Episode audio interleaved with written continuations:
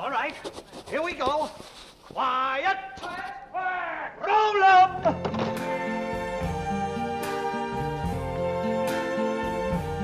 I see trees of green, red roses too. I see them bloom for me and you. And I think to myself, what a wonderful world. Saravá, meus coloridos negadores da vida! Como vão vocês? Aqui quem fala é Laro Rodrigues está começando o especialíssimo Luz, Sombra e Ação.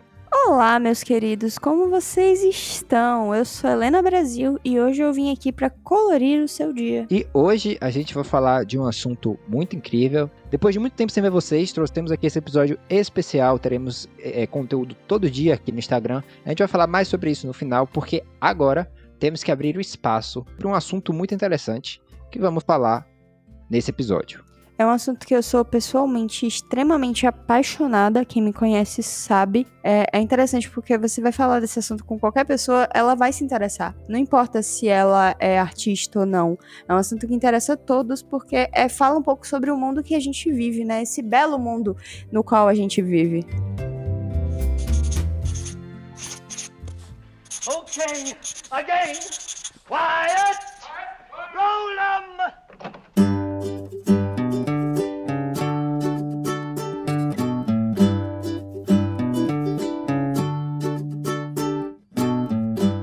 Falamos muito sobre o que é luz no nosso episódio sobre luz e sombra. Mas, assim como Newton fez com a luz branca no século XVII, a gente vai dispersar esse assunto e vamos falar sobre cores.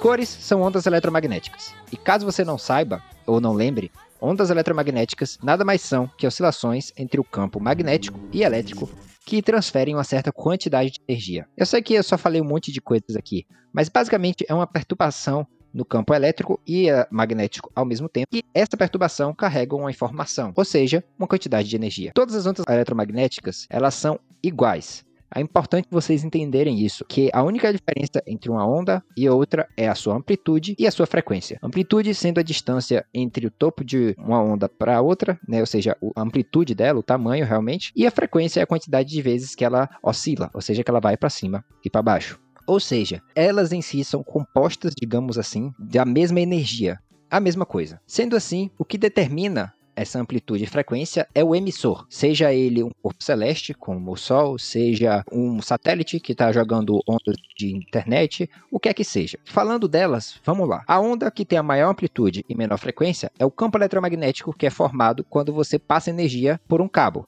Por exemplo, a sua televisão, o seu carregador de celular, tudo que você coloca energia naquela, naquele fio de cobre, por volta dele é criado um campo eletromagnético. Pois disso, se a gente diminuir um pouco a amplitude e aumentar um pouco a frequência, ah, lembrando que essas duas coisas elas são opostas, seja enquanto uma sobe a outra diminui, né? Se a amplitude abaixa um pouco e a gente tem uma frequência maior, a gente tem o que a gente chama de ondas de rádio, que elas inclusive são determinadas popularmente pela sua frequência. Né? A gente tem 99.4 Hz, 104.6 Hz, que são as estações de rádio. Cada Hz desse indica uma frequência de onda e, consequentemente, uma amplitude de onda do qual o seu aparelho sintoniza para captar diferentes estações, diferentes cidades e diferentes lugares. Depois disso, com menos amplitude e mais frequência ainda, a gente tem as ondas de TV, depois disso, as ondas de Wi-Fi, as ondas de microondas, o infravermelho e finalmente a gente entra no espectro das cores visíveis, que correspondem a tudo que acontece entre 700 nanômetros e 400 nanômetros. Depois, nós temos o ultravioleta. Depois do ultravioleta, a frequência começa a ficar tão alta que a gente começa a ter ondas ionizantes, que nada mais é do que a radiação que faz mal para o seu corpo, caso você receba grande dose dela, que são casos do raio-x e dos raios gama. Como eu já falei, uma coisa que eu quero que fique bem na cabeça de vocês é que essas ondas elas são todas iguais. Vamos dizer que, por exemplo, tenho uma lanterna que consegue emitir todos os sinais que ele consiga, de alguma forma, diminuir a amplitude e aumentar a frequência de acordo com o que ela queira. E eu ligasse essa lanterna, começando lá de cima, né, da maior amplitude, o que a gente vai ter é que a gente não ia ver nada, ele ia passar pelas ondas de, de rádio, a gente não ia ver nada, a gente ia passar pelas ondas de TV, nada, Wi-Fi, micro-ondas, e de repente ela começar a ficar bem vermelha, então ela ia ficar vermelha, laranja, amarela, verde, azul, anil e por último, violeta. Depois de violeta, ela vai ficar bastante violeta e voltar a ficar invisível. E aí, de repente, ela começar a te dar câncer, caso você ficasse exposto muito tempo. Basicamente começa no rádio e depois ela te mata. Exatamente, exatamente isso que ela vai fazendo, porque as ondas elas são exatamente iguais. É importante a gente relembrar que quando a luz ela é omitida no objeto, o material de que ele é feito, ou seja, os químicos que compõem, pelo menos a parte externa dele, né, é o que vai fazer com que a gente veja a cor daquele objeto. Porque o que acontece é o seguinte: quando você joga luz em um objeto, o químico do qual ele é composto absorve alguma parte da luz e solta a parte que a gente vê, certo? Porque essa parte que ele solta é a que vai chegar à nossa retina. Aqueles, aquele absorve, obviamente não vai chegar à nossa retina. Então, por exemplo, as flores, as folhas, em geral, as árvores, os vegetais, eles absorvem a luz do sol para fazer a fotossíntese. A única faixa de luz que eles não absorvem é a verde, e por isso que a maioria das plantas são verdes. Né? Um objeto que absorve todas as cores, ele se torna preto, porque nenhuma das cores chega à nossa retina e quando nenhuma delas chega à nossa retina, a gente vê o objeto preto. Um objeto que reflete toda a luz, ele é branco. Isso porque a junção de todas as cores formam a cor branca. O interessante é a gente observar na natureza, uma frase que todo professor de física fala, de química também, é que nada se cria, nada se destrói, tudo se transforma. Sendo assim, quando um objeto absorve toda as, todas as faixas de luz, ele aquece, ele transforma uma parte dessa energia luminosa em calor. E por conta disso, se você botar um objeto preto e um objeto branco no, no Sol, um objeto preto vai aquecer muito mais. Pensando nessa lógica, nesses estudos de cores, é por isso que, por exemplo, o interior do seu fogão é preto, porque isso tudo ajuda a manter calor. Eu posso estar falando alguma besteira, mas as placas de, de sol, de absorção de energia solar, elas são pretas, Elas né? são azul, mas é um azul bem escuro. É um azul bem escuro, né? Eu não tenho certeza, realmente. O Superman, os poderes dele vêm da absorção da luz do sol. Ele seria bem mais eficiente se ele fosse negro, na verdade. Eu já vi, inclusive, o Atila falando sobre isso. Ele seria bem mais eficiente se ele fosse negro, porque uma cor mais escura iria absorver mais. Caraca, eu já vi isso em alguma nerdologia, de fato. Eu acho que eu já vi isso em alguma nerdologia. Ele já falou sobre isso. Faz sentido, faz muito sentido, né? É aquele mito popular, né? Que todo. É engraçado porque é popular, mas é, é verdade. Mas toda avó fala, ai, não sai com a camisa preta, não, hoje, porque tá sol, você vai morrer de Exatamente, calor. é por isso. E agora a gente entrando na nossa natureza, esse estudo de cores e de diferentes é, amplitudes e tudo mais é interessante pra gente entender os fenômenos que acontecem à nossa volta todo dia. Você já pararam pra pensar por que, que o sol é laranja, meio amarelado, meio laranja? Na verdade, ele não é. O que acontece é o seguinte: o Sol ele é um grande fogão cósmico que está constantemente emitindo várias dessas ondas, inclusive as ondas ionizantes, que são as da radiação. O que acontece é que dentro desse, de todo o espectro de ondas que o Sol emite, a gente tem dois que são interessantes a gente falar, que é, obviamente, a luz visível e também a radiação UV. O interessante é que a radiação UV, ela funciona de uma forma semelhante, quer dizer, na mesma lógica, por exemplo, das cores. As cores, quando elas batem nos nossos olhos, a gente tem células, a gente vai falar disso mais na frente, né? Mas a gente tem células que respondem a ela. A nossa pele também, a gente tem células que respondem, só que em vez de responder à luz, elas respondem à radiação UV. E aí elas liberam mais melanina. Isso é uma forma da gente se proteger do sol. É como se fosse um, um, protetor solar natural da nossa pele. O que acontece é que se você jogar qualquer outra onda nas nossas células, não vai acontecer nada. Se você jogar uma luz verde, se você botar uma luz. Se você apontar um rádio, né, uma antena de rádio para nossa mão, nada acontece, porque as nossas células evoluíram para funcionar apenas naquela onda que tem aquela amplitude específica e aquela frequência específica. Mas, voltando a falar da cor do Sol, a questão é que a nossa atmosfera ela é composta por químicos como oxigênio, como nitrogênio, etc. Essa junção de químicos faz com que eles tenham mais dificuldade em dispersar ondas de baixa frequência, ou seja, o vermelho, o laranja e o amarelo. Por conta disso, ele dispersa todas as outras cores, mas o vermelho, laranja e amarelo, que é diretamente que chega no sol, ele passa direto para o nosso olho e por conta disso a gente vê o sol meio amarelado. Mas na verdade, o sol é branco e ele emite luz branca. E ele tinha que emitir luz branca. Porque pense comigo, se o sol emitisse apenas luz amarela, tudo na Terra seria amarelo ou preto. Por quê? Como eu disse, a cor de um objeto depende da luz que ele absorve e da cor que ele reflete. Sendo assim, um objeto, digamos que é preto, se o sol fosse amarelo, a luz amarela ia bater nele e ele ia absorver todas as cores, mesmo ele ia continuar sendo preto. Porém, um objeto que é, por exemplo, azul, é, a luz amarela ia bater nele, só que os químicos que compõem esse objeto, eles absorvem a luz amarela e liberam apenas azul. Ou seja, ele absorver a luz amarela ia ficar preto. Enquanto isso, objetos que são amarelo, eles naturalmente já refletem a luz amarela, eles só não iriam absorver mais nada. E objetos que são brancos, como eles refletem todas as cores, eles vão refletir todas as cores, só que no caso, todas as cores é apenas o amarelo. Por esse motivo, o Sol não é amarelo e nem laranja, e sim branco, e emite luz Pra branca. entender esse fenômeno, tem o primeiro episódio, literalmente o primeiro episódio, e é logo no começo do episódio, do documentário Art of Design na Netflix, em que um artista faz justamente esse experimento. Ele aluga um galpão vazio, bota várias coisas, vários objetos, compõe realmente uma cena, e ele bota a iluminação amarela. Então, a ideia dele dentro desse, desse experimento era justamente é, que as pessoas virem, vi- vivessem o mundo, vissem o mundo como se ele fosse em preto e branco. Outra forma de você ver isso das cores também é uma forma um pouco mais simples, já que a gente não pode mudar a cor do sol, é você mudar a cor do seu quarto. Se você comprar uma lâmpada vermelha, uma lâmpada verde ou de qualquer cor, e você fechar todo o seu quarto, deixar só aquela luz emitindo, você vai ver que a maior parte dos seus objetos que são de outras cores vão ficar preto, e aqueles seus objetos que são próximo do verde, ou seja, que são meio um azul esverdeado, um amarelo esverdeado, também vão aparecer, mas com a cor mudada, e tudo aquilo que for branco também vai ficar verde. Mas tudo aquilo que é de outra cor vai ficar preto. E ainda falando do sol, outra coisa legal que a gente vê todo dia, que muita gente não entende o que acontece, é o pôr do sol. Afinal de contas, por que o nosso céu fica laranja e vermelho quando o sol está se pondo? Pelo mesmo motivo, amplitudes de onda. Como eu disse anteriormente, a- as ondas azuis elas são bem mais curtas do que as ondas vermelhas e amarelas e laranja. Quando o sol está bem sobre você, ou seja, a 90 graus de você, exatamente sobre você, ele está mais perto de você. Nesse momento, as ondas azuis chegam aos seus olhos mais facilmente. E quando o sol começa a se pôr, o que acontece é que as ondas, o azul, ele como é curto, ele vai se distanciando de você. E aí para você chega apenas o amarelo. Só que conforme ele vai se pondo mais, o amarelo vai ficando longe de você e sobra o laranja. Quando ele vai se pondo mais ainda, a, fica finalmente na onda de luz vermelha, que é a mais ampla de todas, ou seja, a mais comprida, que chega nos seus olhos mesmo com o sol bem longe. E aí quando o sol se põe e não tem mais sol nenhum, a gente tem o céu preto ou a noite. Tudo isso que eu falei serve para uma coisa que eu quero que vocês entendam e eu vou repetir muito ao longo desse episódio aqui. As cores só existem na nossa cabeça. Por que, que eu digo isso? Vamos voltar um pouquinho para quando eu falei ondas de rádio.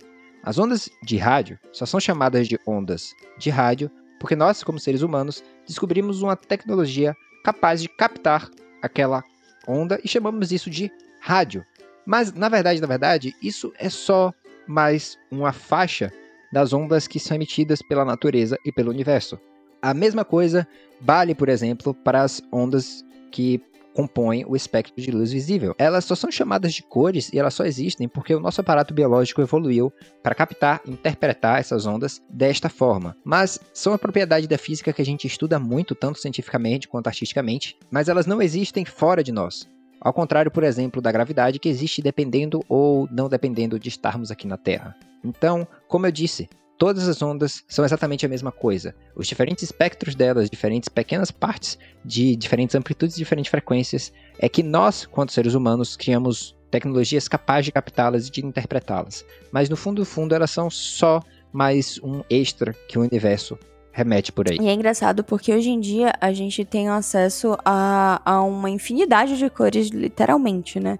A gente, a gente sabe captar até os mínimos tons e diferenciar as pequenas nuances. Mas nem sempre foi assim. Durante um tempo, distinguir e entender a quantidade de cores que existiam e até entender o que era a cor em si não era uma tarefa muito fácil. Por um tempo, Aristóteles concluiu que a cor era uma propriedade dos objetos, que elas pertenciam aos objetos, e é assim como material, ou peso, ou textura. E ele dizia que tinham seis cores: a vermelha, verde, preto, amarelo e branco.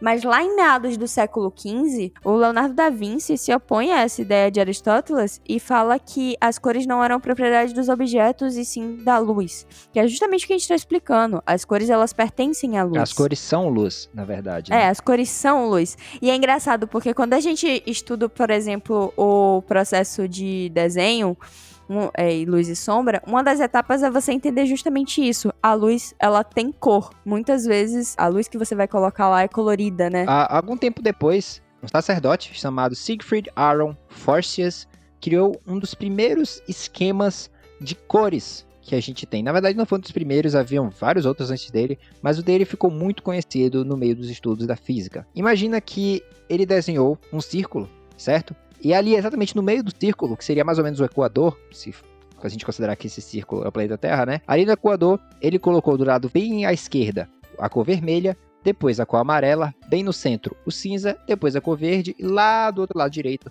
ele colocou a cor azul. E aí, conforme as cores iam se aproximando do Polo Norte, elas iam se aproximando do branco e iam ficando mais claras e tudo mais. Se você fosse do Equador para o Polo Sul, elas iam se aproximando do preto, é, ou seja, se escurecendo até chegar no preto total, né? O interessante, tanto do Aaron Forcius, quanto do Aristóteles, quanto do Da Vinci, é que o estudo deles era baseado muito em observação. Não se tinha muita pesquisa, assim, testes e tudo mais. Era tudo meio que mais ou menos da cabeça, assim, né? É claro que tinha muito estudo envolvido. apesar de ser um estudo muito baseado em observação, ele já tinha uma noção de como funcionava a, a, a escala de valores, né? De, de quão intensa era a cor. Porque ele já tinha uma medida entre o preto e o branco. E saber que uma cor ela poderia ir mais pro extremo do branco e mais pro extremo do preto. E assim, meio que é, é, criar essa nuance. Ele já tinha mas essa não noção. era realmente um- uma pesquisa científica e tudo mais. Isso aconteceu mesmo com o grandioso Isaac Newton. Vocês com certeza já ouviram falar dele, quando ele pegou um prisma, caso você não saiba o que é, é basicamente uma pirâmide composta de vários minúsculos pequenos espelhos, certo? E aí, quando ele colocou esse prisma sobre uma luz branca, ele mudou completamente o mundo do rock, criando assim a capa do Pink Floyd. O Pink Floyd escolheu esse momento para fazer a capa do álbum deles porque realmente foi muito importante. Porque ele fez uma coisa que foi provar realmente que cores são luz. Não só isso, mas você conseguir ver realmente todo o espectro. Até então, não se tinha muita noção de quantas cores existiam e quantas poderiam existir. Depois desse experimento de Isaac Newton, a gente sabe quantas cores existem, que são infinitas cores, na verdade. Né? A gente escolheu sete porque são mais fáceis de nomear, mais fácil de você enxergar assim, mas são infinitas. Todo o espectro entre o vermelho e o lilás é, formam infinitas cores. Uma coisa curiosa é que você pode fazer esse experimento praticamente qualquer dia. Por quê? Afinal de contas, o que, que é um arco-íris? Um arco-íris nada mais é que esse experimento sendo repetido naturalmente na natureza. Quando você tem chuva, certo? Se a gente considerar, como eu falei, um prisma é formado de vários pequenos espelhos. Se a gente considerar que em vez desses espelhos você tem gotas de chuva, uma enorme área de gotas de chuva, por exemplo, uma enorme pirâmide feita de gotas de chuva no espaço assim, formariam então um prisma. E é exatamente isso que acontece naturalmente. Quando chove, a luz bate, certo? Nesses vários espelhos que são as gotas e formam um arco-íris. Não só na chuva você consegue ver esse efeito de arco-íris. Quando você está tomando banho ou quando qualquer coisa que envolve água e tipo a água se espalha assim, né? Quando a água do banho bate no seu corpo e se espalha, se tiver luz entrando direto, você consegue ver um arco-íris ali. Tudo isso é a luz branca se desfazendo em todas as cores que a gente enxerga, né? É engraçado porque eu nunca associei muito o arco-íris à chuva. Eu não associava a chuva porque em dias de chuva, geralmente o, o céu ficava escuro e eu não via arco-íris, porque precisa da luz, né? Precisa ter a luz do sol. Se você vê quando chove, o arco-íris surge, é, geralmente quando chove em dias de sol, ou quando logo depois que chove faz sol. Que chega a luz lá pra fazer esse fenômeno. Então, quando eu era criança, eu sempre associei o arco-íris a dias de banho de mangueira, porque era o dia que se formava arco-íris lá em casa. Quando a gente tomava banho de mangueira, geralmente era um dia que tava calor, que tava ensolarado, ou em dia que a criançada voltava toda em massa da praia. Então, eu sempre associei arco-íris a esses dias.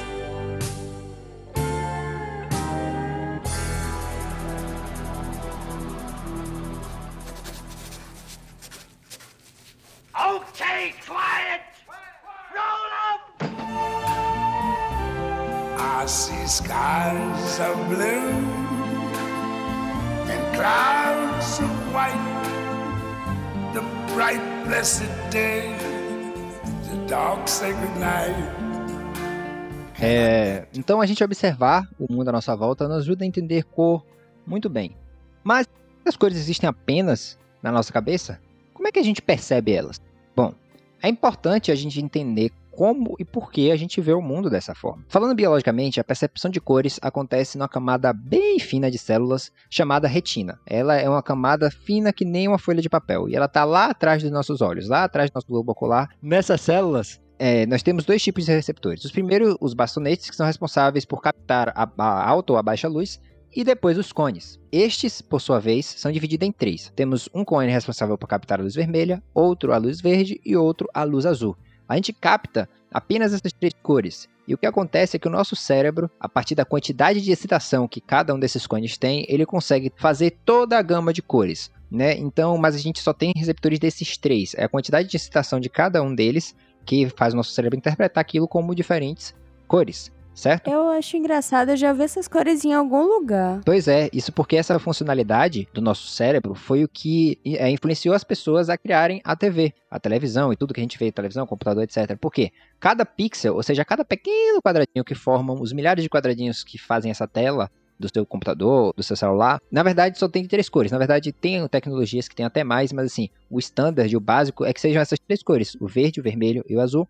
E aí, através dessa, eles criam todas as outras cores que você vê na televisão ou no que é que seja. É que, na verdade, é, é aquela história, né? É, quando a gente tá vendo alguma coisa em tela, é, você tem que entender que cada pixel lá tem uma informação de cor. Então, essa junção dessas informações de cores que vai formar a imagem que você tá vendo. Dentro da raça humana, a gente tem algumas coisas que fazem as pessoas enxergarem coisas de forma diferente, que é o daltonismo. Mas, assim, de forma geral, é assim que a gente enxerga as cores. E, diferente de nós, outros animais têm diferentes configurações de olhos e, consequentemente, diferentes configurações de receptores de cor. Eu vou deixar linkado aqui embaixo uma página para o Museu de História Natural. E essa página específica ela mostra como que alguns animais enxergam o mundo. Por exemplo, o cachorro. O cachorro ele não tem três receptores de cor, ele tem apenas dois. Um para o amarelo e um para o azul, tendendo ao ultravioleta. Por conta disso, acredite ou não, seu cachorro não enxerga a cor vermelha. Ele vê o vermelho como sendo meio que um cinza e tal. E é curioso que empresas que fazem brinquedo para animal e têm esse conhecimento, eles levam isso em conta e fazem cores que são mais chamativas para aquele bicho. Não, é que a gente tem uma crença popular que, na verdade, o cachorro enxerga em preto e branco. É, tanto que naquele filme Sempre ao Seu Lado, todas as cenas que mostram pela visão do cachorro, o cachorro tá vendo em preto e branco. E não é assim. Não é que ele enxerga em preto e branco. Ele só não enxerga as mesmas cores que a gente. Ele não enxerga justamente o vermelho. Mas ele enxerga as outras cores. Ele só não enxerga as tonalidades mais avermelhadas. É basicamente. O seu cachorro basicamente é daltônico. Não só em cores diferentes, mas às vezes também assim, em luminosidade. O gato, por exemplo, é conhecido por enxergar no escuro muito bem. Tem animais que eles não têm a visão como a nossa por exemplo, uma lesma de jardim. Elas enxergam tudo em preto e branco, esses realmente vêm em preto e branco e em pouca resolução, ou seja, eles veem só formas. E você tem até, por exemplo, visões que enxergam apenas focos de luz. Eles não veem forma nenhuma, eles não veem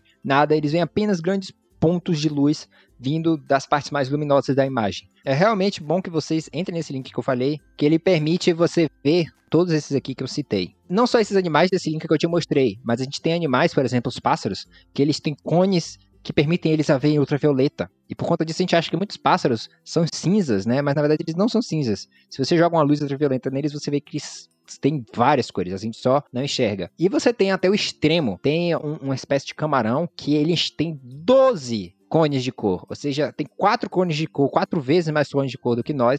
Consigo nem imaginar a amplitude de cores e de nuances que esse bicho consegue enxergar. É, uma coisa que é boa falar é que nenhuma dessas visões ela é necessariamente melhor ou pior ela é 100% adaptada para o estilo de vida daquele bicho. Então, uma lesma, como eu falei, ela vem preto e branco e não enxerga cores, porque no ambiente que ela vive, aquilo ali é o que basta. E na evolução a gente sabe, a gente tem é, essa fala comum, né? A evolução é do mais forte, a sobrevivência é do mais forte. Na verdade, não, não é do mais forte. É do que está bem adaptado. E não é nem do que está melhor adaptado. É o que está adaptado o suficiente para sobreviver. Como a gente pode ver, perceber a cor de algo depende de uma série de fatores. Depende do emissor da onda, o objeto da qual aquela onda vai bater e o que, que ele vai refletir, o que, que ele vai absorver. E, por último, depende do nosso maquinário ocular para perceber essas cores. Mas acredite ou não, as variáveis não acabam por aí. A quantidade de cores que você enxerga depende também de onde e de quando você nasceu e cresceu. Tá, mas, mas como assim? Como que é possível o lugar ou quando eu nasci determinar o tanto de cores que eu vejo? Bom, você provavelmente já ouviu falar de Homero. Ele é amplamente citado em aulas de filosofia e aulas de literatura, porque ele foi um poeta grego que viveu no século XVIII a.C. e ele foi tão assim diferente e tão importante que se criou todo um gênero com o nome dele, né? O estilo homérico, os poemas homéricos. Dentre as suas obras mais famosas, a gente tem a Ilíada e a Odisseia, que é tão famosa que se tornou até um termo, né? A palavra Odisseia se tornou um termo.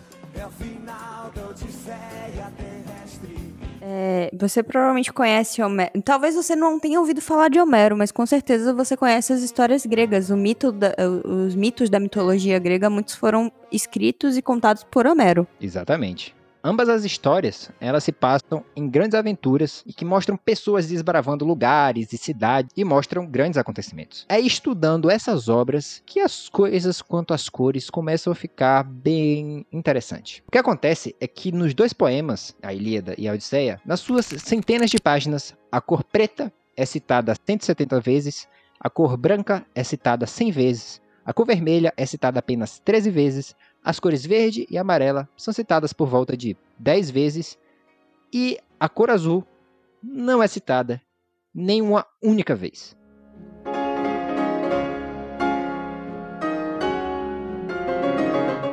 E essa não é a única coisa estranha. O Homero ele descreve o mar como sendo um vinho escuro, o mel como sendo verde, e ele ainda utilizou a cor roxa para descrever sangue, nuvens escuras e o próprio arco-íris. O arco-íris, o arco-íris. É engraçado porque ele usou roxo pra arco-íris, né? Isso, mas- O arco-íris inteiro é roxo.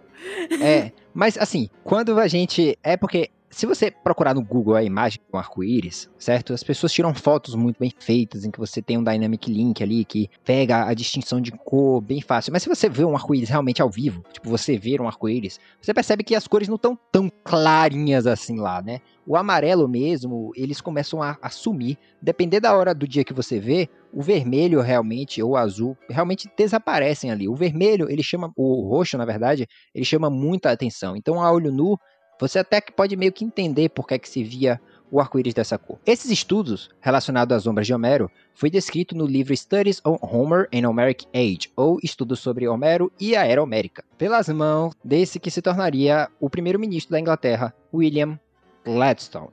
Um pouco mais de estudo e essa inconsistência foi encontrada não apenas nos escritos de Homero. Na verdade, ao analisar antigos textos nórdicos, chineses, alguns textos indianos que datavam de mais de 4 mil anos atrás, e até a Bíblia hebraica original, nenhum deles citam a cor azul uma única vez.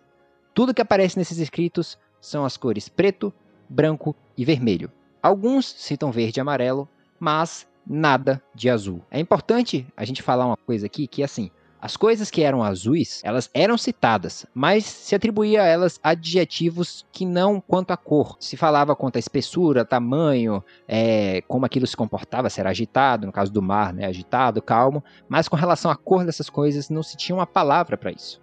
Se pensou durante muito tempo que esses povos antigos eles eram daltônicos ou que eles viam as cores diferentes da gente, mas os estudos evolutivos comprovaram que o nosso sistema óptico de percepção de cor se formou há cerca de 30 milhões de anos atrás. Então, o maquinário que eles tinham, as ferramentas oculares que eles tinham, são as mesmas que a gente tem hoje em dia. Alguns anos depois dos estudos de Gladstone, o antropólogo H.W.R. Rivers, inclusive o nome desse cara é Rivers Rivers, tipo da Silva da Silva Santos dos Santos, enfim. Esse antropólogo, ele viajou para Papua Nova Guiné para estudar povos indígenas que viviam por lá. Ele descobriu então que algumas tribos tinham apenas palavras para branco, preto e vermelho. Ele utilizou desses estudos para concluir que esses povos eram intelectualmente e culturalmente menos desenvolvidos que os europeus. Apesar do racismo envolvido em tudo isso, essas pesquisas propulsionaram uma série de estudos que mostravam que havia sim uma ligação entre o tempo de existência de uma língua e a quantidade de cores básicas percebidas por aquele povo. Vou dar um exemplo. O inglês atual tem 11 cores básicas. O russo tem 12 cores básicas. Porém, se você mostrar as cores roxo, marrom e azul para um falante nativo da língua OOB, ele vai identificar as três cores como KPE, que significa preto.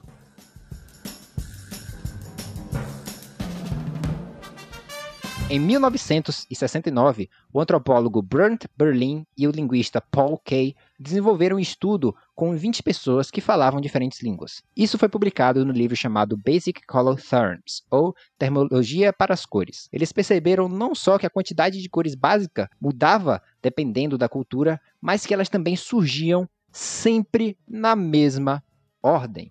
Ou seja, todas as línguas, quando elas iam evoluindo, a ordem que as cores surgiam na língua é sempre a mesma, independente da geografia. É, eles fizeram esse estudo em 1969 com 20 pessoas, mas alguns anos depois, com o advento da internet, eles fizeram o mesmo estudo com 2 mil pessoas e encontraram exatamente as mesmas respostas. Preto, branco e vermelho são sempre as primeiras a surgirem. Depois vem o verde e o amarelo, e por último, o azul. Depois disso vem o marrom, o roxo, laranja, cinza e rosa, que são essas cores que antes elas não têm uma palavra própria, mas elas são mais semelhantes, como por exemplo, laranja é mais semelhante do vermelho, o marrom é mais semelhante do preto, e por causa disso eles usavam termos como preto mais claro, ou laranja ou vermelho mais claro, né? Levando em consideração as cores primárias, existem algumas exceções quanto à ordem do verde e amarelo. Às vezes surge o amarelo e o verde, depois o verde e amarelo, mas em todas as línguas, o vermelho é a primeira cor depois do preto e branco a surgir, e o azul é a última cor das primárias, assim, né, a surgir. Mas por que que isso acontece? A gente já entendeu que isso acontece, a gente já tem evidência literária suficiente para provar que isso sim acontece, mas por que isso acontece? Então, a gente tem duas teorias principais. A primeira é a teoria evolutiva, que o surgimento dessas cores na nossa linguagem iriam aparecendo de acordo com as nossas necessidades de sobrevivência em diferenciar aquelas cores mais claramente. O preto e o branco seriam a noite e o dia. Independente de onde você nasce no planeta Terra, de qual espécie e de que local geográfico, você sempre vai presenciar o, entre aspas, escuro completo e o, entre aspas, branco completo, a claridade completa. E por conta disso, o conceito de preto e branco é meio que inerente a todas as, as, as sociedades, e por conta disso, sempre surge primeiro na linguagem. Depois disso, a cor vermelha. A cor vermelha é extremamente comum na natureza. Ela está literalmente dentro de nós. E identificá-la é, ajuda a gente a, por exemplo, poder ajudar um colega que está ferido, que está sangrando. Além disso, você consegue enxergar sangue facilmente nas caças, né? Em tudo aquilo que você caça. E não só isso, mas para interpretar a linguagem corporal de outra pessoa da nossa sociedade, compreender bem o vermelho ajuda muito. O nosso corpo fala muito através do vermelho. Quando você está com raiva, você fica avermelhado. Quando você está com vergonha, você fica avermelhado. E conseguir identificar isso poderia aumentar a sobrevivência de uma espécie. Não só isso, mas também nossa pele reage muito ao vermelho quando ela fica ferida, quando ela é picada por mosquitos. Então, interpretar o vermelho nos dava muita vantagem evolutiva. Depois do vermelho, como a gente sabe, vem o verde e o amarelo. Essas duas cores elas servem muito para a gente categorizar e compreender que fruta está madura ou não. Chamar uma fruta de verde é muito comum em várias línguas, não só no português, porque realmente uma enorme maioria das frutas, quando não estão maduras, estão verdes. Tanto é que a palavra que a gente criou para não maduro é verde. E identificar isso faria com que seu grupo, né, a sua sociedade, pudesse sobreviver mais. Você captando mais frutas que estão maduras, você consegue extrair mais nutrientes e tudo mais, e por conta disso, sobreviver melhor. Mas e o azul? Bom, a gente não tem muito contato com frutas azuis. Na verdade, frutas azuis não existem. Você pode até falar da blueberry, mas ela existe apenas em um pedaço do planeta Terra, e mesmo assim ele por si só não é azul. Ele é na verdade um roxo bem forte. Ah, mas e aquelas borboletas azuis e, por exemplo, a ararinha azul? Acreditem ou não, nenhum desses animais tem o pigmento azul. E eles são bem raros. Não é muito comum você ter borboletas azuis em toda a parte do mundo, muito menos a ararinha azul. Então, esses animais azuis eles não são nem um pouco comuns. É, por conta disso, o azul veio sempre a surgir muito depois das outras línguas, quando a gente fala evolutivamente. Aí você pode falar assim: ah, mas o céu é azul. Ah, mas o mar é azul. É, mais ou menos. Para começar, que essas duas coisas, na verdade, nem sempre são azuis. Se você vai no rio, ele não é azul. Muitas vezes ele é marrom, ele é esverdeado, ele é transparente, ele não é azul de verdade. O mar, mesma coisa. Muitos mares são transparentes, muitos mares são esverdeados, são um azul mais forte, mais claro. E o céu, Igualmente, ele não tá azul o tempo todo. Metade do tempo ele tá preto e na parte que é dia, ele ainda fica alaranjado quando tá no pôr do sol ou no nascer do sol, e ele também fica acinzentado quando tá prestes a chover, né, quando tá tudo cheio de nuvens. Mesmo que o céu fique azul uma boa parte do tempo, é a espécie que passa tempo olhando para o céu muito, acaba morrendo para um predador, né? Então, por conta disso, evolutivamente falando, você manter a sua atenção nas coisas que estão aqui embaixo, como eu falei, o sangue, frutas e tudo mais, faz com que você tenha maior sobrevivência. Ou seja, dentro dessa teoria, dessa explicação evolutiva, é, seria esse o motivo do azul surgir tão depois nas É, línguas. até porque a água em si, ela não chega nem a ser azul. Ela tem uma tonalidade mais azulada por conta da luz, né? Mas ela é mais incolor do que azul. Então, é, dependendo de onde ela for colocada, a cor dela vai mudar. Se você, por exemplo, construir uma piscina, é comum a pessoa colocar o azulejo azul. E por isso a água fica azul. Mas se você colocar o azulejo de outra cor, ela vai ficar de outra cor, provavelmente. Você não vai ver aquela, aquela água azul. E você falou de rio, eu, eu não sei porquê, mas eu lembrei daquela daquele encontro entre água doce e a água salgada, que você vê uma diferença muito clara na água. Uhum. Não é entre a doce salgada, são dois rios. É o rio Solimões e o rio É, são dois rios, né? Solimões e o. Eu esqueci o outro. A segunda teoria seria de que o termo surge através dos pigmentos. Ou seja, conforme um pigmento é facilmente colocado em meio social, na nossa cultura, e a gente usa ele mais, a gente acaba criando uma palavra para ele. O pigmento vermelho, ele é muito fácil. Como eu disse, tá dentro da gente, né? Você pode simplesmente se cortar e desenhar. Mesma coisa, você facilmente encontra frutas que são vermelhas, ou você pode usar sangue de outros animais como tinta. É por conta disso que a maior parte das pinturas rupestres, se vocês procurarem por fotos, são ou preto, porque se usa um carvão, alguma coisa, ou branco, ou vermelho. Né? A maior parte deles, na verdade, é vermelho, porque é muito fácil você conseguir tinta vermelha. Mas a tinta azul, ela é extremamente difícil. A gente vai falar disso aqui ao longo do episódio, mas tenha noção que por milhares de anos, apenas o povo egípcio tinha um pigmento azul. E nessa época ele era tão raro que ele era mais caro que ouro, ele valia mais do que ouro. É, é interessante que quando a gente vai estudar desenho e a gente vai estudar os primeiros materiais de desenho, a gente é exposto justamente a dois materiais que são preto e vermelho, que é o carvão, obviamente, que é, é, o desenho começou no carvão, muito tempo depois a gente foi pro grafite, descobriu, né? Que é engraçado porque são duas variações do carbono. Só que a gente também usava um material chamado sanguina, é extraído do óxido de ferro, que é justamente material vermelho. E o, o nome já entrega, né? Precedente do É. material. E como é que o nosso cérebro é capaz de fazer isso? Como é que o nosso cérebro é capaz de fazer a gente enxergar cores diferentes através da nossa língua? O que acontece é o seguinte: a partir do momento que uma palavra para uma coisa existe, o seu cérebro ele começa a treinar mais aquela coisa e você fica melhor em distinguir aquela coisa de outras. Então, por exemplo, eu vou dar um exemplo. Se eu mostrar para vocês feu, veneziano, escarlate e merlot, mostrar essas quatro cores para você, você vai olhar para as quatro e dizer: "Tá, aí você tem vermelho". Você vai, até vai perceber que existe uma diferença de tom entre eles, mas é tudo vermelho. Agora, se eu mostrar para vocês essas quatro cores e a cor rosa, você vai dizer, aí você tem vermelho e rosa. Isso acontece porque o rosa é uma palavra que está muito estabelecida na nossa linguagem. A gente fala rosa com uma certa frequência, com muita frequência, mas você não fala veneziano, feu, merlot e, e, e escarlate constantemente. Se a palavra rosa não existisse no seu vocabulário e eu mostrasse as cores para você, você ia dizer que ali é tudo vermelho ou que você tem quatro cores vermelhas e uma branca. A mesma coisa acontece quando você, por exemplo, está aprendendo a tocar um instrumento. Uma pessoa que não tem contato nenhum com música. Se eu tocar para ela um dó, um sol e um si e falar para ela, isso aqui é um dó, isso aqui é um sol, isso aqui é um si, ela vai entender e vai ver realmente que existe diferença nos sons. Só que provavelmente se eu tocar em outra ordem, ela não vai conseguir identificar o que é o que. Mas conforme ela vai estudando música e vai ouvindo aquelas notas repetidas vezes, o cérebro dela vai criando uma distinção clara entre o dó, o sol e o si. A mesma coisa se aplica, por exemplo, a uma língua, quando você está aprendendo uma língua nova. Quando você não sabe nada daquela língua, independente do que a pessoa fala, tudo para você vai parecer meio que um blá blá blá.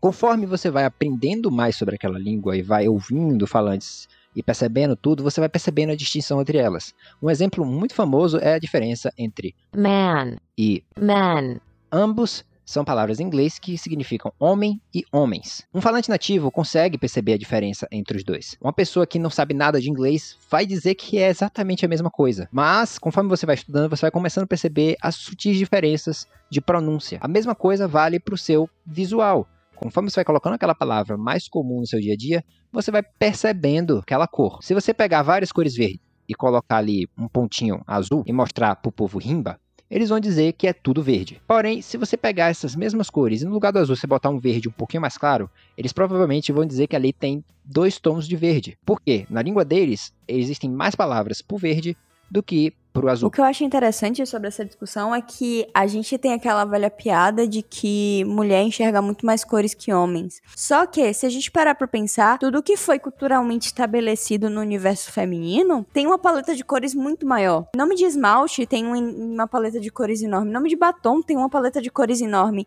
Então, tudo que foi estabelecido e culturalmente passado pra gente sempre teve mais cores. Então, consequentemente, realmente uma mulher vai olhar uma cor e vai identificar muito mais cores do que o homem, que não foi exposto a tantas cores. A mesma coisa acontece com o estudante de artes, né? Por ele estar ali imerso em cores todo dia, ele consegue identificar mais cores do que alguém que não estuda artes visuais. estudante de artes, ele, ele já vê o hexadecimal. Então, depois de tudo isso que eu falei, quando vocês olharem para uma cor, repensem algumas vezes se realmente é aquela cor que você está vendo. Quando alguém te mostrar um vestido e perguntar se ele é azul e preto ou branco e dourado, saiba que talvez nenhum dos dois estejam realmente errados.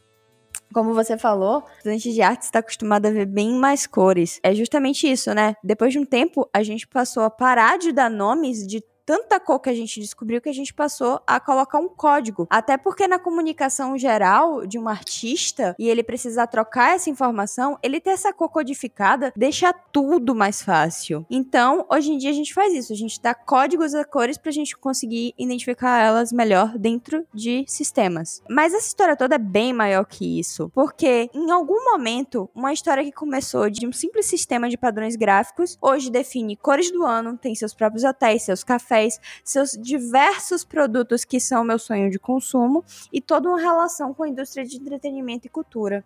Por que isso? Porque lá no início dos anos 60 nasce uma empresa chamada Pantone. Ela nasce como uma empresa gráfica para impressão de cosméticos, moda e indústrias medicinais. E é nesse momento que, na necessidade de cores específicas e de chegar em resultados específicos, um cara chamado Lawrence Ebert lançou em 1963 o primeiro guia PMS, Pantone Metric System, constituído por 10 cores. Isso porque diversos designers, publicitários e trabalhadores visuais na época que necessitavam de imprimir alguma coisa, eles tinham dificuldades na hora de alcançar cores exatas, porque tinham outros sistemas de cores que eles eram muito falhos. Então, você imprimia 20 produtos e a tinta acabava, você ia tentar fazer aquilo de novo, não chegava mesmo, no mesmo resultado. E eles não tinham essa consistência, não conseguia um código de informação que chegasse essa consistência na cor, que chegasse tons exatos e misturas exatas. Então, Ebert lança em 1963 o guia PMS. A ideia, no caso, era reduzir o máximo de variantes durante o processo de impressão, ou seja, conseguir a cor mais fiel possível. É, a ideia de Ebert era criar uma linguagem tão específica que qualquer um no mundo pudesse reproduzir aquela cor exatamente da mesma forma. E ele conseguiu fazer isso. Tá, interessante, né? Tipo, eles começaram a classificar cor. Mas assim, hoje em dia Pantone é uma coisa, acho internacional. Todo mundo conhece aquele quadradinho, né? Com a cor e um nome embaixo. É bem famoso.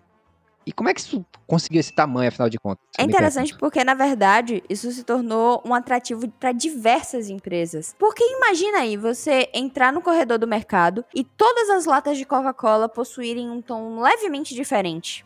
Eu não sei vocês, mas eu me irrito só de pensar nisso. E justamente por isso, hoje em dia, a Coca-Cola tem a sua própria Pantone. Logo nos Estados Unidos ou no Brasil ou em qualquer lugar do mundo, o vermelho da Coca-Cola sempre será o vermelho da Coca-Cola. Por acaso, é a Pantone 185 U. E a Pantone, ela não foi revolucionária só em fazer coisas exclusivas. Também fizeram disso uma estratégia de marketing. Eles criaram lojas, eles definem cores do ano, eles criam tendência de moda, eles criam padrões, fazem parcerias com marcas o tempo todo. Então, além de tudo, a Pantone também foi muito estratégica na hora de estabelecer o papel que ela tem hoje. E afinal, hoje eles são o que são. Quem define as cores do ano é a Pantone. Quem faz parceria com a Apple para lançar computadores é a Pantone. Quem fez parceria com o meu malvado favorito para estabelecer o amarelo dos Minions foi a Pantone. Então, é esse o tamanho dessa empresa, que começou só como uma gráfica. Porque a Pantone nada mais era que uma gráfica. É, e é interessante, né? Porque diversas coisas do nosso dia a dia usam a Pantone. É, como, por exemplo, o laranja do Itaú também é uma Pantone. E o azul Tiffany, que eu acho que foi a primeira Pantone que eu tive contato. Porque é a cor favorita da minha irmã. Minha irmã adora essa cor. E eu fui pesquisar e eu descobri que era uma Pantone que tinha sido comprada pela empresa de joias Tiffany. Eu acho, assim, você tem que ser muito rico pra comprar uma cor, mas eu não vou negar que uma Pantone é uma Pantone. E eu não vou comprar uma Pantone, mas quem quiser me dar a caneca da Pantone, eu tô aceitando. E eu aceito qualquer cor.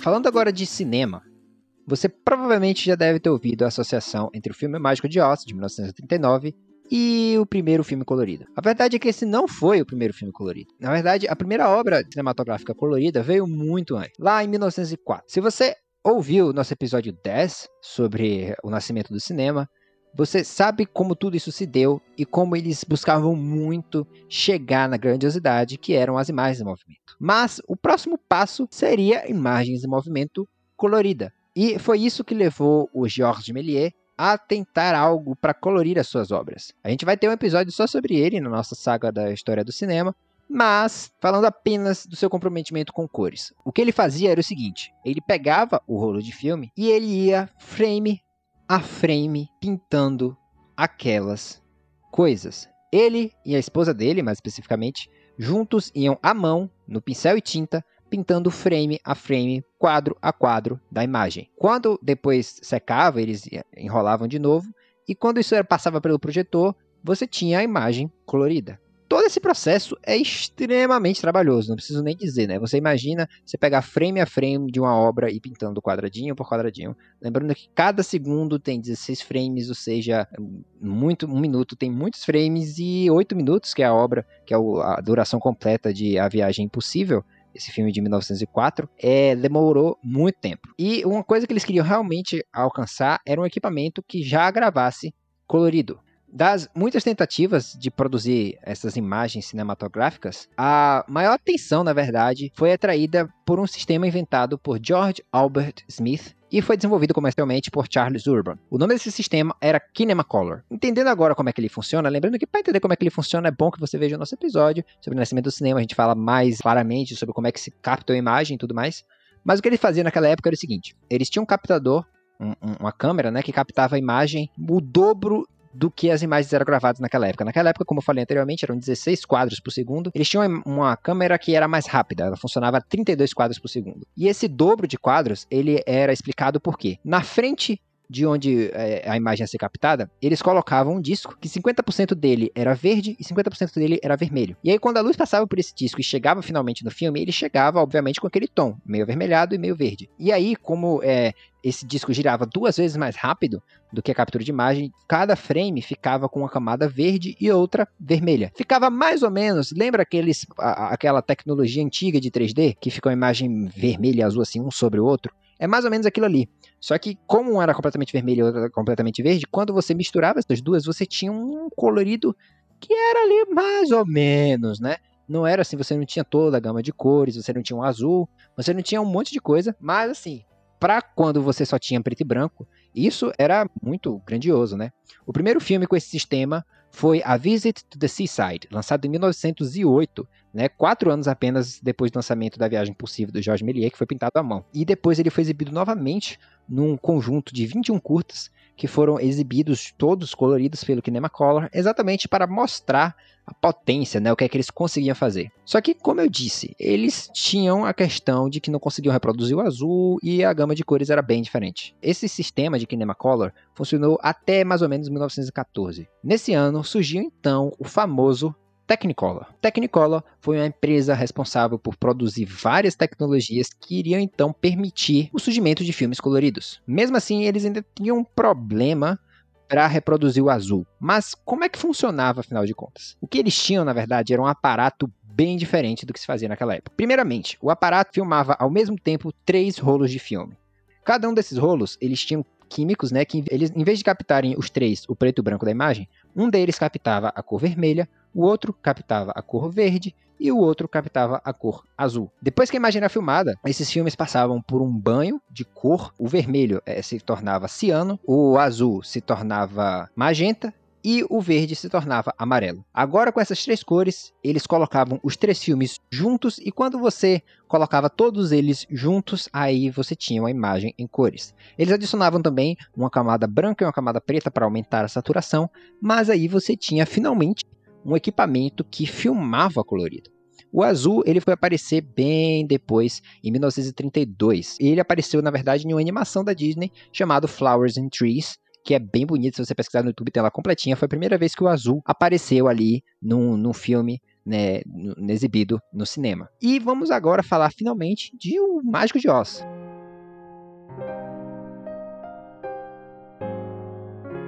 Mágico de Oz, ele realmente foi a primeira grande exibição colorida pela Technicolor. A produção do Mágico de Oz, desde a escolha do, da obra a ser passada, né, ou seja, desde o roteiro, da história, até a, toda a sua produção, e tudo que gerou, e todo o impacto que gerou, tem muito a ver com cor.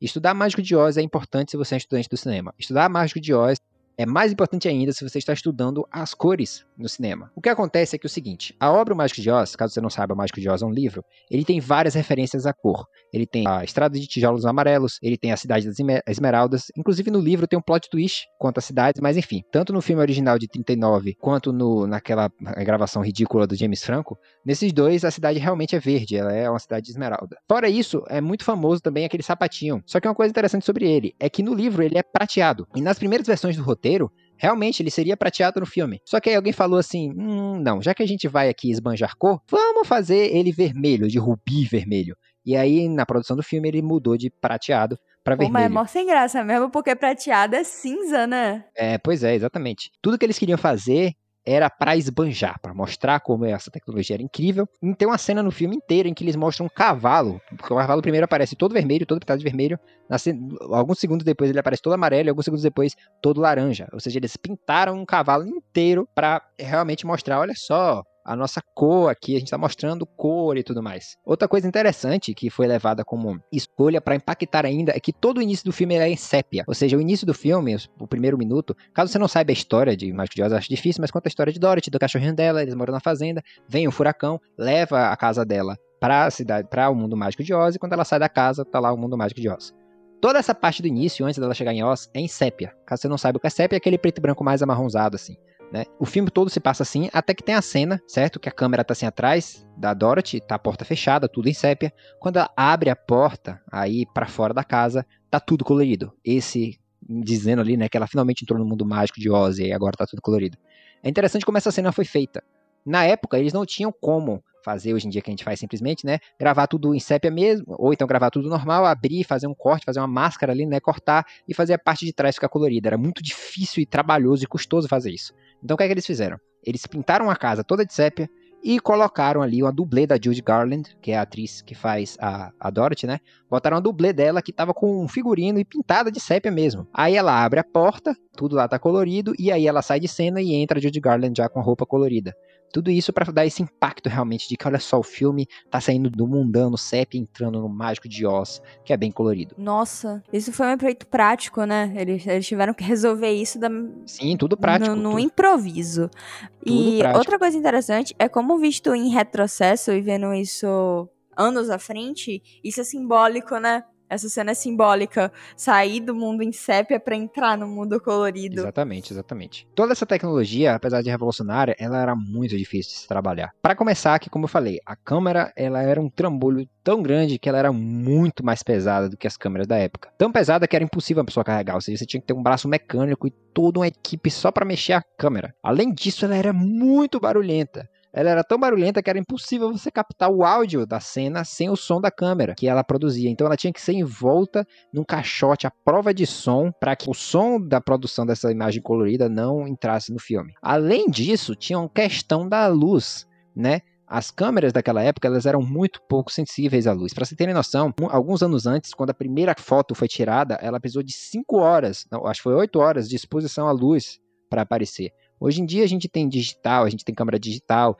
que filma bem no escuro, que tem o Dynamic Link, ou seja, ela capta bem tanto partes muito claras da imagem quanto partes muito escuras. Porém, naquela época, ou até hoje em dia, se você pegar um celular que tem uma câmera mais ruimzinha, você percebe como é difícil filmar no escuro. Todo esse aparato ele precisava de muita luz. Era tanta luz que no estúdio fazia cerca de 40 graus. De 38 a 40 graus. Agora vocês imaginem vocês entrarem no estúdio com fantasia, com roupa, com personagem que faz o, o Homem de Lata com roupa toda fodida, o personagem que faz o, o espantalho, o personagem que faz o leão, que tem fantasias e roupas. Imagina você usar isso no estúdio fechado por cerca de 40 graus. Esse não era o único problema. A quantidade de luz era tanta que a equipe e até os próprios atores tiveram queimaduras e danos oculares permanentes pela extrema quantidade de luz. Tudo isso para se ter cor no filme. A fascinação do homem pela cor é antiga e perdura até hoje. O último grande filme filmado em Technicolor foi O Poderoso Chefão 2, mas a tecnologia foi soberana durante muito tempo. E falando em soberania, a gente precisa falar aqui de uma mulher extremamente poderosa. Natalie Calmus foi uma pessoa extremamente importante nesse meio. Ela governou, na verdade, os filmes e a colorização deles com um braço de ferro. O que acontece é que ela trabalhava né, na Technicolor e era contratada como diretora de cor. Ela era tão poderosa e tão forte nas suas decisões que às vezes ela dizia até o próprio diretor o que fazer. Não só o diretor, claro, mas também o departamento de arte, a galera que faz o figurino. Ela mandava em tudo isso aí. Uma mulher que na época estava envolvida na produção de mais de 300 filmes não era uma coisa comum. E essa mulher conseguiu fazer isso. Ela era tão foda que ela escreveu um livro chamado Color Consciousness. Nesse livro, ela descreve várias coisas, incluindo o poder de cada cor de emitir cada emoção. Ou seja, o vermelho faz você sentir amor, o, o, o preto serve para coisas mais, mais mórbidas, enfim. Ela escreveu um livro inteiro falando sobre a relação de cor e os seres humanos. Como eu disse, a, a, obsessão do ser humano por cores, ela é muito antiga, mas ela perdura até hoje. Isso porque hoje em dia existem artistas que ganham a vida colorindo fotos antigas, pegando fotos em preto e branco e colorindo através do Photoshop. Isso é interessante porque quando a gente vê uma imagem sem cores, a gente não tá perdendo nada, principalmente essas imagens que elas já foram tiradas dessa forma. Só que ao trazer cores, por alguma razão, é como se essa imagem ganhasse vida de alguma forma. É como se você visse uma coisa que só quem estava lá viu. E é interessante porque as cores trazem detalhes para a narrativa que antes estavam apagados. Isso porque as cores por si só, elas contam uma história. Eu acredito que a motivação que exista em colorir essas fotos é justamente essa viagem. É trazer acontecimentos que a gente não viu dessa forma, a gente só viu em preto e branco porque era a maneira que eles tinham de captar aquilo, e a gente faz essas, essas fotos viajarem anos pra frente. E dá uma percepção diferente da que a gente sempre teve. Mas essa história de colorir fotos em preto e branco não é algo nada novo.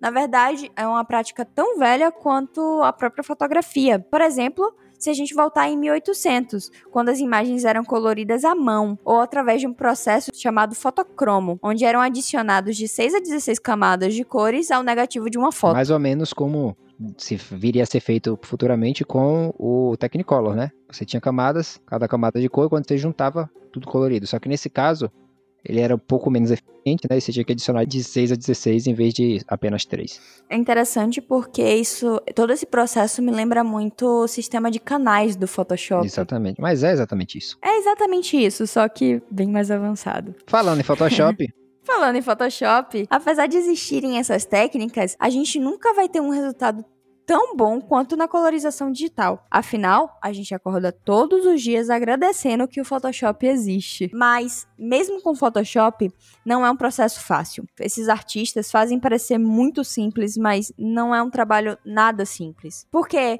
na realidade, a maior dificuldade tá em saber que cor você vai usar. Isso depende de muita informação, porque como eu disse, as cores fazem parte de uma narrativa e elas estão contando uma história. Logo, para que você traga uma memória fiel, é necessário você escavar registros, documentos, propagandas e procurar historiadores e especialistas para entender exatamente o que estava acontecendo naquela cena, porque entendendo o que estava acontecendo naquela cena, você vai representar aquilo com muito mais fidedignidade. Como, por exemplo, se você pensar nas cores que as coisas tinham antigamente. Porque se você quiser recriar, por exemplo, uma imagem de Paris em 1888, você precisa saber que a Torre Eiffel, ainda incompleta, era pintada de vermelho. Todo esse trabalho, então, do colorista, de colorização, é um trabalho muito meticuloso, que pode durar semanas, meses, entre pesquisa, estudo, restauração e colorização. E uma coisa muito interessante sobre todo esse processo, e para mim a coisa mais interessante em qualquer processo artístico, é a iluminação. Porque a iluminação do ambiente vai dar o clima que aquele ambiente tinha. E é como eu disse,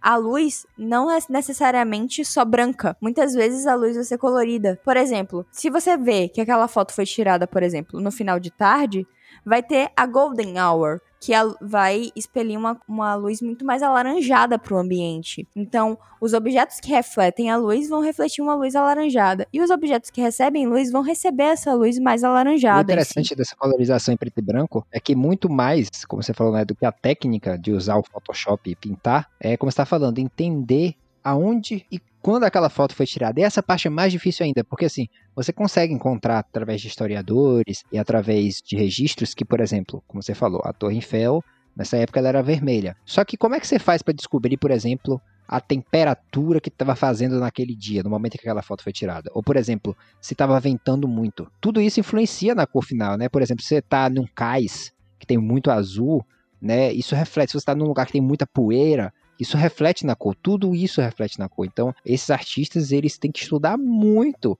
os aspectos daquela foto. Onde é que ela foi tirada, quando ela foi tirada, que horas, qual a temperatura do dia, porque tudo isso influencia na cor final que você vai dar para aqueles objetos, para aquelas pessoas, enfim. Sim, inclusive, é, eles, é, para descobrir o horário, olha, se olha muito a posição da sombra, porque dependendo de onde a luz está vindo, eles entendem mais ou menos o Sim, é. horário.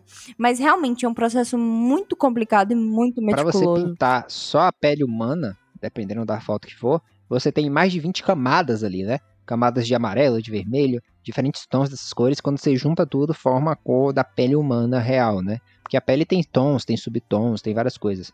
Então, não é só simplesmente você descobrir qual é a cor e pegar a cor e pintar ali, né? Você tem que fazer camada por camada para que a cor fique real, né? Para que pareça a foto. É um trabalho realmente. muito meticuloso e existem pessoas que acham que esses artistas estão, de certa forma, vandalizando um patrimônio histórico. Eu discordo, principalmente porque a obra original não é de nenhuma forma destruída, elas continuam lá. E segundo, que elas não tentam substituir as originais, e sim trazer uma perspectiva diferente, ou melhor, acrescentar algo que você só veria se você tivesse lá e trazendo para dentro de outra visão.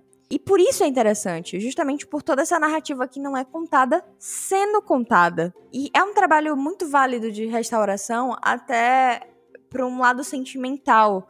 Se eu, por exemplo, se eu tivesse a oportunidade de ver uma foto do meu avô com cores, eu não negaria. E é uma coisa que, como você está falando, adiciona, né? A gente vê, por exemplo, uma foto do, sei lá, Abraham Lincoln. Você vê os olhos deles azuis. Isso é uma coisa que a gente não poderia ver de nenhuma outra forma. E outro, outro ponto interessante, a gente falou muito do azul, é, houveram, houve um movimento operário que a marca era os jeans azuis. E as fotos que tem desse movimento, a gente não vê a cor dos jeans azuis, mas aquilo fez parte da história e fez parte de uma luta. Exatamente. Eu acho também, a gente vê muito isso, uma coisa que eu fico pensando quando a gente vê fotos de Salvador antigamente. Seria massa ver como é que era, né? Por exemplo, o farol e tudo mais, com cores. Nossa, imagina aqueles prédios do Pelourinho. Sim, como é que era antigamente, né? Mas o interessante é que não só nas artes visuais, né, você tinha esse fascínio por cores. Ao longo da história, várias músicas foram compostas dedicadas a cores. A gente tem, por exemplo, Yellow Submarine,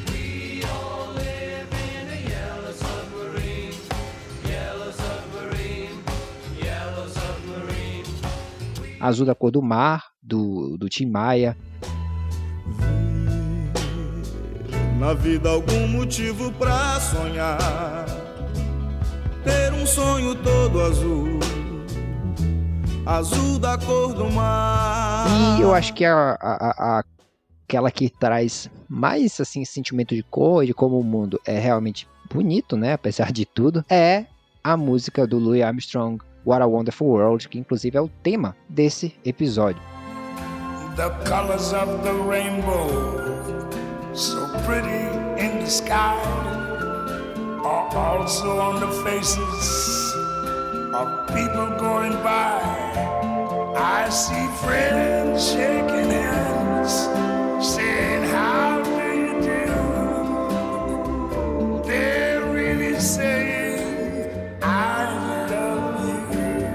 música bem mágica que fala da beleza do mundo através das cores. Ele descreve literalmente isso, a beleza do mundo através das cores.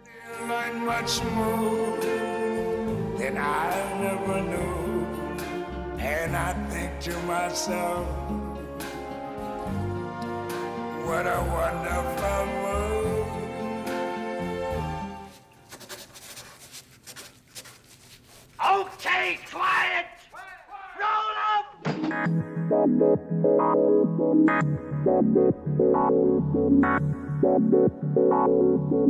Entender cores é, é uma coisa comum. A gente falou muito do entendimento de cores, o que é cor, como a gente capta elas, mas é interessante a gente entender como é que esse sistema funciona. Afinal de contas, o que que é cor quando a gente fala de um quesito mais profissional? É interessante a gente falar disso porque a gente aprende desde pequenininho lá na, na, na primeira escola que as cores primárias são vermelho, azul e amarelo. E você vai misturar elas, vai chegar às secundárias e assim por diante. É, esse sistema não tá errado, mas hoje a gente sabe que essa tríade, né? Azul, amarelo e vermelho. é, não é a melhor maneira de entender como funcionam misturas de cores. Quando falamos de cores, a gente precisa pensar que a cor é luz e que ela é pigmento. Logo, a gente tem um sistema para cores que vão emitir luz e cores que vão ser apenas pigmento. Quando a gente fala de cor-luz, a gente já até comentou anteriormente que nossos receptores de luz conseguem captar três cores. E essas três cores são justamente as cores primárias no sistema de cor-luz, ou no famoso RGB. Esses sistemas de cores vão ser utilizados em coisas com fonte de luz própria, já que eles emitem luz. Se você misturar essas três cores, o resultado vai ser a luz branca. Ou seja, o famoso RGB, utilizado em telas, monitores, computadores e em tudo que é gamer. Lembrando que RGB, R é vermelho, G é verde e B é azul, né? Blue. Então, red, red green, blue. Red, green, blue. E já no segundo caso, no caso das cores pigmentos, as cores primárias vão ser ciano, magenta e amarelo. Ou seja, cian, magenta e yellow, que seria o famoso sistema de cores CMYK. Aí você me pergunta, de onde você tirou o que no final, né? A gente tem o ciano, C, o magenta, o M, e o yellow, que é amarelo. O que ele corresponde ao preto. E sim, o preto em inglês é black, mas o que tá lá porque o preto é conhecido por ser uma chave na indústria gráfica, já que ele é usado para definir detalhes. Então, ele é um- uma peça-chave na, na indústria gráfica e logo ele é chamado de key, que é chave em inglês. O que eu acho interessante no sistema de cores CMYK é que elas são bem próximas das primárias clássicas que a gente aprende na escola, né? Aquela tríade de vermelho, azul e amarelo. Se você considerar o ciano como azul, o magenta como vermelho e o amarelo como próprio amarelo. É, então não tá muito distante, né? Do que a gente já aprendeu. É, essas cores são consideradas primárias porque não há maneira de você chegar a elas, não tem como você chegar nelas, elas estão lá e pronto. Mas o interessante é que as cores secundárias do sistema RGB são as primárias no sistema CMYK. E as cores secundárias no sistema CMYK são as primárias no sistema Quando eu falei do RGB. Technicolor, você pega o vermelho, azul e o verde, e quando você dá o banho, eles tornam as cores secundárias. No caso, o ciano, o amarelo e o magenta. Mesma coisa que eu falei lá anteriormente. Sim. Tá tudo ligado. Exatamente. E pra falar de cores terciárias, eu vou trazer um amigo muito querido meu, o círculo cromático. Quando a gente vai falar de cores terciárias, a gente tem que entender que é a junção de uma cor primária com a cor secundária ou de duas cores secundárias, enfim. Mas as cores terciárias em geral vão ser nuances, ou seja, o vermelho arroxeado, o vermelho alaranjado, o azul arroxeado, o azul esverdeado, o amarelo esverdeado, enfim, vão geralmente ser nuances. Mas nem só de cores vivem as cores. Quando a gente fala de cores, a gente tem que entender as propriedades das cores, que são três: matiz, brilho e saturação. Ou tonalidade, valor intensidade, enfim. Aprenda a ideia e não os nomes. A matiz corresponde à intensidade espectral da cor. Ou seja, voltando lá no começo do, do episódio, qual é o comprimento de onda dominante que vai expressar aquela cor? Ou seja, a matiz ela vai determinar se é rosa, azul, amarelo, verde, definir a tonalidade daquilo, o tom que aquilo vai ter. O brilho é uma coisa muito interessante porque é, é, é o meu favorito, porque eu aprendi e eu entendi recentemente que você entender o brilho é muito mais interessante quando você tá aprendendo a desenhar do que você entender como lidar com cor, por exemplo. Você entender primeiro como funciona o valor tonal daquilo é muito mais simples quando você tá aprendendo o processo de desenho, né? Porque o que é o brilho? O brilho corresponde à intensidade luminosa, ou seja, quanto mais brilho, mais claridade. E essa etapa é essencial para você entender como funciona a luz e sombra e como funciona a diferenciação de valores tonais para você adicionar volumetria no seu projeto. Por quê? Vamos lá. Se você tem uma escala, vamos considerar a escala de cinzas como o zero é o branco absoluto e o 100 é o preto absoluto. Nesse meio termo e nessas nuances é que você vai controlar os valores tonais do seu projeto. E eu acho interessante porque quando eu, é, uma vez me, me falaram isso, me deram essa dica, e eu não entendi o que era. Me falaram, me deram esse conselho, eu estava estudando desenho, me deram esse conselho, preste bastante atenção nos valores tonais dos seus, dos seus desenhos. E eu peguei esse conselho e eu não soube usar ele, porque eu não sabia. Eu, não, eu literalmente não sabia como identificar esses valores. Quando você é um desenhista iniciante, saber diferenciar isso é uma etapa muito importante, porque vai ser é, assim que você vai fazer mesclagem de tons, passagem. Entender primeiro que as cores elas têm valores e não só tons, vai ajudar muito porque o que você vai precisar para definir volumetria e luz e sombra no seu desenho são justamente esses valores. Não adianta, né, você aplicar é, cores diferentes é, para tentar fazer sombra, enquanto você precisa só mudar o valor do seu desenho. E a terceira propriedade, que é a intensidade da sua cor ou a saturação. É o que vai definir se a sua cor é intensa, ardente ou lavada, pálida e sem vida, porque corresponde ao grau de pureza da cor relativa à luz. Ou seja, uma alta saturação seria uma cor bem definida dentro da estreita faixa espectral. Ou de baixa saturação, uma cor mais indefinida, tendendo ao branco com uma ampla distribuição espectral. Ou seja, quando a gente diminui a saturação, a tendência é que as cores fiquem mais lavadas e se você reduzir ao máximo, provavelmente ela vai ficar numa tonalidade cinzenta. Agora que a gente já falou tudo isso, como eu pego todo esse conhecimento e boto na prática? Como eu aplico essas cores no meu projeto? Para falar de combinação de cor, a gente vai trazer de volta aqui para essa conversa o círculo cromático. Primeiramente, para a gente entender o círculo cromático, a gente vai entender uma divisão simples: as cores quentes e as cores frias. As cores quentes, que seria ali a região entre o amarelo e o vermelho, e as cores frias, que seriam mais ou menos entre o verde e o violeta. Isso já vai entender o clima que você vai dar para o seu projeto. Porque quando você fala de cores quentes e cores frias, é exatamente isso que você está aplicando. São cores que vão tender a uma coisa mais fria. Eu não eu, eu literalmente não encontro palavra para descrever esse sentimento senão quente e frio. João, você tem alguma coisa para me ajudar? Não, não tem. Quente e frio. A gente associa o vermelho ao calor e o azul mais escuro a frio. Mas é justamente isso. Apesar de fisicamente ser o contrário. Quanto mais quente o objeto fica, ele vai se aproximando mais do azul. O azul é como é, fisicamente, né? Falando de temperatura mesmo. Falando de temperatura, temperatura, de temperatura mesmo física. O, o, vermelho ele é mais frio, entre aspas, que o azul. Só que comumente a gente associa o vermelho, né? A gente chama o vermelho de uma cor quente e o azul e tons mais azulados de cor fria. Mas é basicamente isso. Essa divisão básica para você entender que esses lados opostos dentro do círculo cromático existem. Depois disso, a gente tem que lembrar que o círculo cromático é composto por 12 cores, três primárias, três secundárias e seis terciárias. E lembrando que essa teoria dentro do ciclo cromático, ela fala mais exclusivamente da matiz, apesar da gente usar um pouco o brilho e a saturação, mas a intensidade ou valor tonal vai depender. Geralmente aquelas cores vão funcionar assim entre si, é, só precisa de ajustes. E agora eu vou falar de alguns tipos de combinação é, são popularmente conhecidas. As três mais popularmente conhecidas e a gente vai conversar um pouquinho sobre elas. Primeiramente, eu vou falar da monocromática, que é justamente sobre fazer isso que eu acabei de comentar, de pegar uma única matiz e brincar com o brilho dentro Brilha a dela. saturação, né? É, não, mas é mais o brilho. Quando você vai falar de monocromática, você vai falar do brilho, porque quando você mexe a saturação, você tende a mudar um pouco a tonalidade, de certa forma. Quando você vai falar de monocromática em si, você vai falar mais do brilho mesmo. É, E pra trazer de exemplo, eu trouxe o jogo Limbo, que é um jogo todo feito em escala de cinzas, que é justamente aquilo que eu tava falando na hora é, sobre o desenho e entender valores tonais. Toda a arte desse jogo, ele é feita com, a- com preto e branco.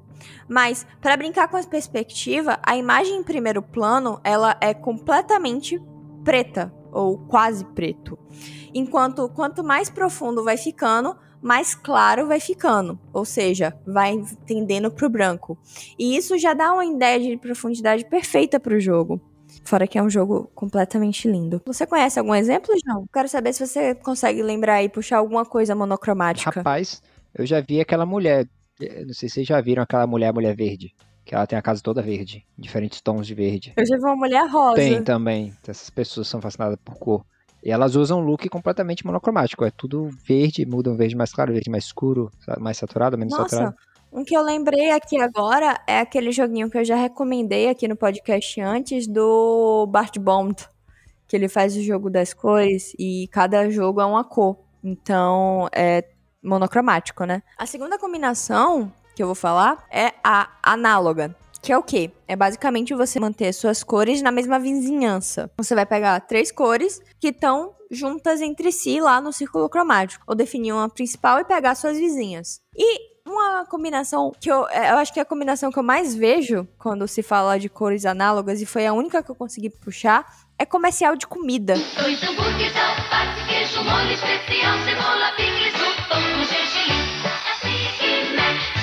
Porque a combinação de amarelo, laranja e vermelho é muito usada em comercial de comida. E se você parar pra pensar cinco minutos numa praça de alimentação, você consegue puxar Burger King, McDonald's, Yamping, segue a vida. É, todos eles. Todos eles. Mas não só disso, não só da marca em si. É, não só na marca e na identidade A visual. imagem das propagandas, né? A paleta de cores das propagandas seguem amarelo, laranja e vermelho.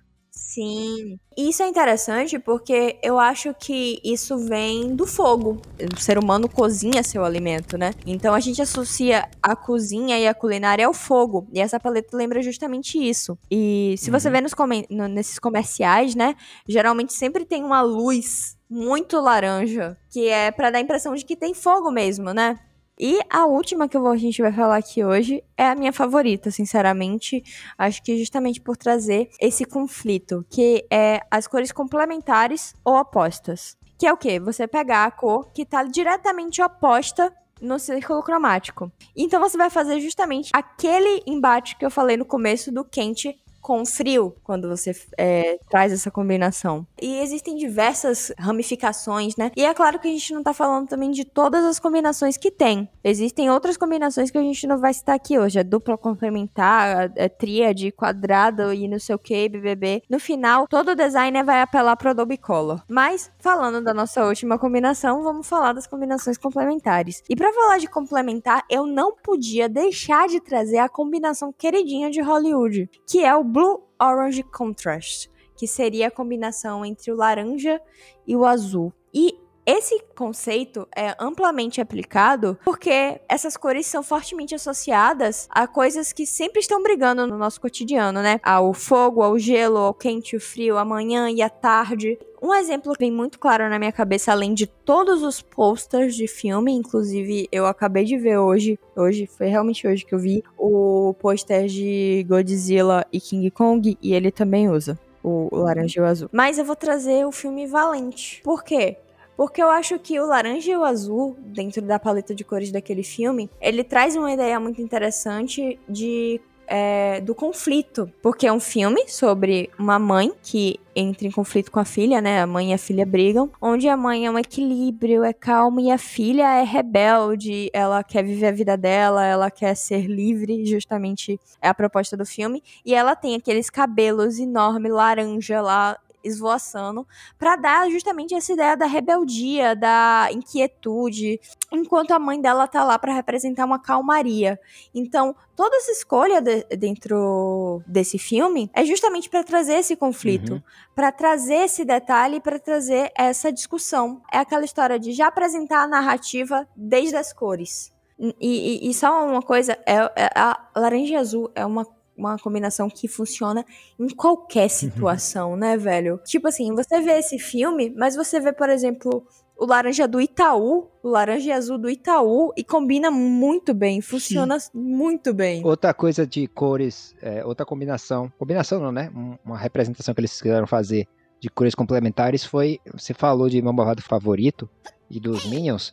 No segundo filme, tem um composto lá químico que eles fazem que quando ativa os Minions, os Minions ficam do mal. E eles ficam roxo, que é a cor complementar do amarelo, a cor contrária, né? Sim, verdade, verdade. Eles ficam roxos. É, exatamente. Verdade. É, essa nossa essa coisa que as cores causam na gente, que a gente vê muito falar, né? Ah, o vermelho causa causa tal coisa, o azul causa tal coisa. Isso tem a ver sim com um efeito psicológico, mas tem muito mais a ver com cultura mesmo.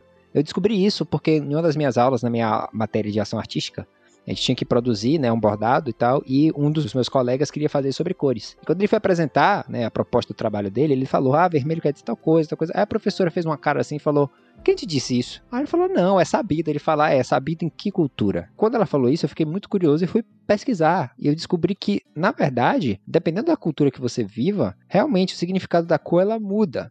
Um exemplo: o vermelho, para nós aqui do Ocidente, representa muito amor, violência, né, no caso de sangue e tudo mais, e também representa o amor. Mas se você vai lá para alguma parte oriental, por exemplo, na China e na Índia, as pessoas que usam a cor vermelha é um, é um significado de fertilidade, de boa coisa, muito dinheiro e tudo mais. É muito comum você ver aquelas fotos de mulheres com tatuagem de rena na Índia, que elas são rena vermelha. Por quê? Porque isso representa também casamento e tudo mais. Para cada cor você tem um significado diferente. O preto pra gente representa muito luto.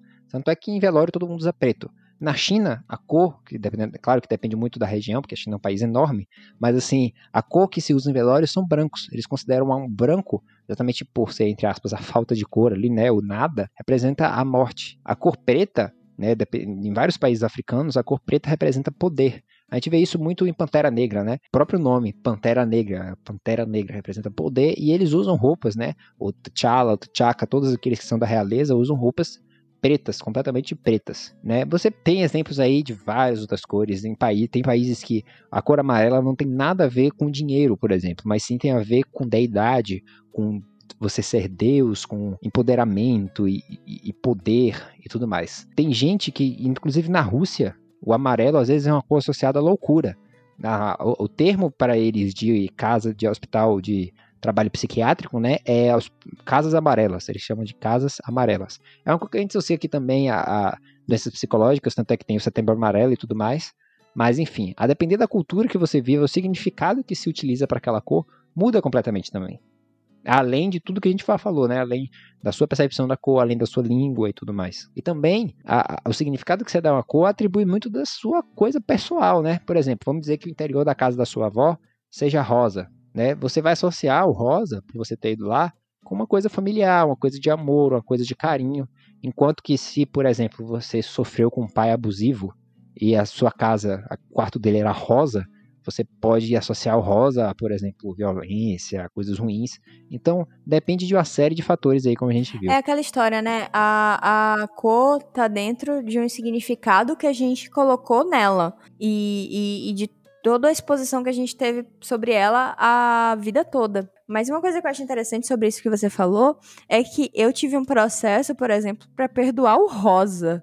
Porque desde pequenininha eu fui a gente eu fui criada achando que rosa era a cor de patricinha, a cor de menininha, eu não, eu não eu tinha que ser diferentona e eu não gostava da cor rosa por isso, eu criei uma versão intensa ao rosa por conta disso. E hoje em dia não, hoje em dia eu adoro rosa, tem um monte de coisa rosa, porque E o cabelo rosa. meu cabelo hoje em dia é rosa, porque eu simplesmente desassociei o rosa a esse significado. Exatamente. É, eu desassociei o rosa de ser essa coisa de criança, de certa forma, como eu sempre achei, e de menina. Aquela história, né? As rosa é de menina e azul é pra menino. E outra coisa que eu acho interessante também é que tem aquela clássica é, imagem de tourada, onde você vê um touro maluco, doido por causa de um pano vermelho. E ficou tão associado no imaginário das pessoas, que era o pano vermelho que fazia o touro ficar irritado. Mas não é, ele nem enxerga aquilo, aquele pano vermelho. Ele só fica irritado com a Uhum. movimentação E do com a pano. pessoa ali, né? Ele não enxerga,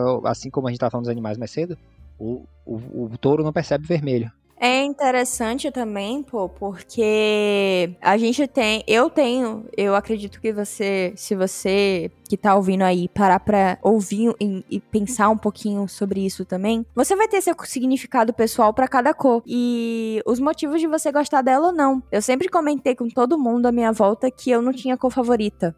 Que eu não gostava de nenhuma cor específica, porque eu gostava de todas, e eu só achava que elas tinham momentos pra serem usadas. E eu acho que é justamente sobre isso. Não existe cor feia, afinal, é essa diversidade de cores no mundo que faz ele ser tão incrível como ele é, não é Exatamente, a mesmo? diversidade de cores, ela é uma coisa incrível de se observar. Não é à toa que foi escolhida para ser a bandeira LGBT, porque assim como existem tecnicamente infinitas cores, tecnicamente não.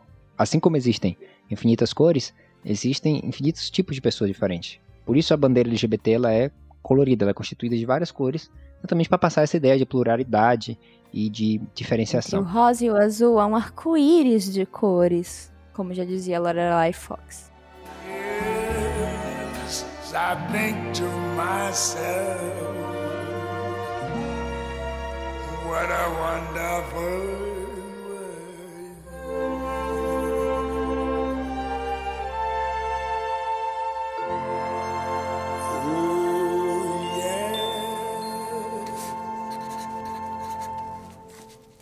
Okay, let's go.